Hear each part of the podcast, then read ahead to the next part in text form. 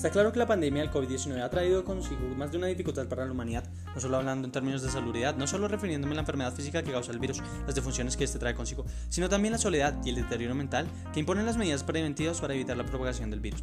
También estoy hablando respecto al sector económico, a la estabilidad económica de los países, la cual ha ido en picada. Un ejemplo claro de esto son los países en vía de desarrollo, los cuales dependen en gran medida del turismo y las exportaciones de materias primas, viéndose obligados a recortar presupuestos en un momento en el que es necesario expandirlos para contener la pandemia, apoyar el consumo y la inversión.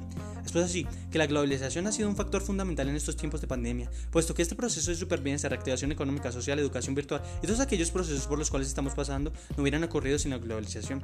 Es que la globalización responde a un proceso económico, político, tecnológico, social y cultural a nivel mundial. La Organización de Sociedades Internacionales ha permitido la implementación de estrategias para solucionar un problema que le corresponde a todo el mundo. Un ejemplo claro de esto es la Organización Mundial de la Salud, la cual ha desarrollado gracias a los especialistas de todo el mundo una serie de estrategias y protocolos para cuidar la salud de la población mundial. Otro claro ejemplo es la Organización Internacional del Trabajo. Los distintos gobiernos implicados en esta organización como respuesta a la compleja situación se están asociando con las Naciones Unidas para salvar vidas, proteger los medios de subsistencia y minimizar los posibles impactos sociales y económicos. Pero nada de esto hubiera sido posible compartirlo a todo el mundo si no fuera por el avance y la globalización de la tecnología, precisamente refiriéndome a los medios de comunicación, los cuales permiten una mayor eficiencia e integración internacional, compartiendo y permitiendo el acceso de la información dada para la trata de la pandemia. Cabe aclarar que estos tiempos de pandemia puede que hayan traído ciertas dificultades, pero a su vez trajo varios beneficios. Uno de estos beneficios corresponde a la reducción de la contaminación, y es que gracias a las medidas restrictivas, el consumo del consumo de la combustión fósil se ha disminuido en un gran porcentaje, reduciendo la emulsión de CO2. Otro beneficio corresponde con la fauna a nivel mundial, puesto que la destrucción de hábitats se ha disminuido, la fauna puede tomar un respiro de alivio. Es probable que los programas de distanciamiento social se mantengan en el futuro próximo y necesitamos preparar nuestras ciudades para ello. Por ejemplo, habilitando rápidamente una infraestructura adecuada y segura para caminar y andar en bicicleta, así como ofrecer actividades para realizar diariamente sin causar altos niveles de contaminación atmosférica y proporcionar suficientes espacios públicos donde las personas puedan reunirse y hacer ejercicios sin correr un alto riesgo de contagio.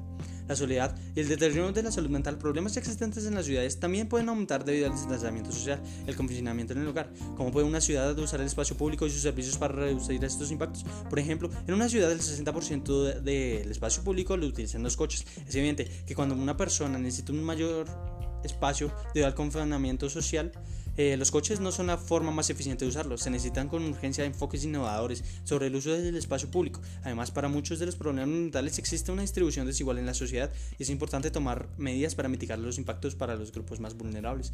Para el manejo de la actividad económica mundial y sobre todo para evitar que la gente quede sin medios o con los cuales pagar su alimentación, los gobiernos han planteado estrategias como los subsidios de las empresas y ayudas sociales para que la gente los use.